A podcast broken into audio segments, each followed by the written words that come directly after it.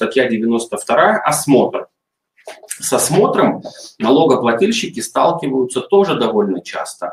И очень часто такие налогоплательщики даже не знают, что осмотр мероприятия очень ограниченное. А, что указано в налоговом кодексе? А, проведение осмотра возможно только в трех случаях.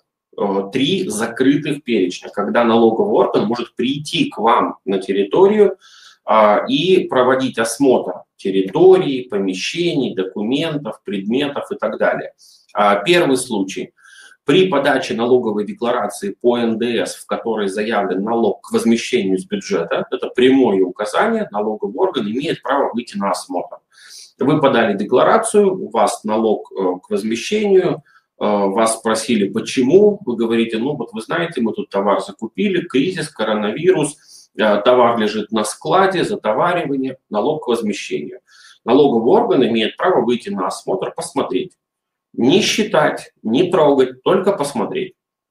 А, второй случай. При выявлении противоречий, если такие противоречия, несоответствия а, могут свидетельствовать о занижении суммы НДС, подлежащей оплате в бюджет, либо о завышении суммы налога к возмещению. Но это опять же только НДС. И третий случай. А, осмотр может быть проведен при условии, что решение о взыскании недоимки, размер которой превышает 1 миллион рублей, не исполнено налогоплательщиком в течение 10 дней а, с даты его принятия. А, в этом случае осмотр может быть проведен налоговым органом не более одного раза по одному решению при наличии согласия организации. Это важно.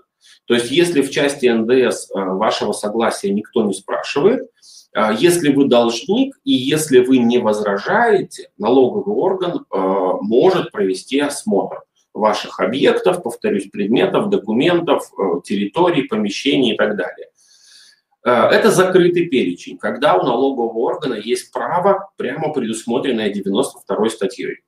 Либо, а, а на практике вот это либо чаще всего применяется, либо осмотр может быть проведен в случаях, если документы и предметы были получены должностным лицом налогового органа в результате ранее произведенных действий э, налогового контроля или при согласии владельца этих предметов на проведение их осмотра. Ну, то есть, опять же, если вы не возражаете, если вы не возражаете, осмотр можно проводить. Если вы возражаете, говорит налоговый кодекс, то осмотр можно проводить только в том случае, э, если это проверка декларации по НДС. Выездная тематическая, э, значит, выездная э, камеральная. В иных случаях должно быть ваше согласие. Осмотр, соответственно, проводится на основании постановления. В этом постановлении оно выносится должностным лицом налогового органа, то есть инспектором утверждается начальником замначальника налогового органа, осмотр проводится в присутствии понятых, могут быть привлечены специалисты, э, составляется протокол, как и по всем э, мероприятиям налогового контроля. Налоговый орган имеет право вести э, фото, киносъемку, видеозапись, имеет право снимать копии из документов, проводить любые другие действия для того, чтобы зафиксировать, что он увидел. А, но ключевое, повторюсь, на осмотр необходимо согласие налогоплательщика, которое элементарно будет выражаться в том, что налогоплательщик допустил должностное лицо налогового органа на свою территорию, а, расписался в протоколе осмотра, не заявил никаких возражений, значит, осмотр был законный. Когда налогоплательщики говорят, вот вы знаете, у нас тут пришел налоговый орган, там, не знаю, с рулеткой ходят, площадь меряют, э, там, не знаю, с блокнотиком ходят, значит, по складам чего-то там смотрят, ну так вы же их пустили.